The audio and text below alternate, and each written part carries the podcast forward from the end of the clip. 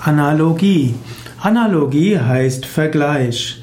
Gerade in der Yoga-Philosophie spielen Analogien eine große Rolle. Analogie auf Sanskrit Nyaya, N-Y-A-Y-A, sind Vergleiche, auch Gleichnisse. Zum Beispiel gibt es die Analogie von Schlange und Seil.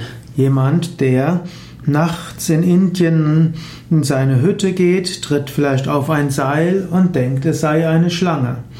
Seine Vorstellung, dass, das, dass da eine Schlange ist, ist irrig. Es gibt eigentlich nur ein Seil. Und so ähnlich auch die Vorstellung, dass es eine von uns getrennte Welt gibt und dass der andere Mensch von uns getrennt ist, ist auch nur eine Vorstellung. In Wahrheit sind wir alle miteinander verbunden, ja sogar eins.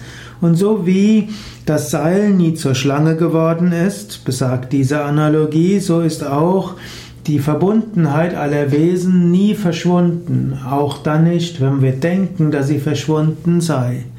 Und so gibt es im Yoga viele Analogien, um auch komplexe philosophische und spirituelle Inhalte zu verstehen.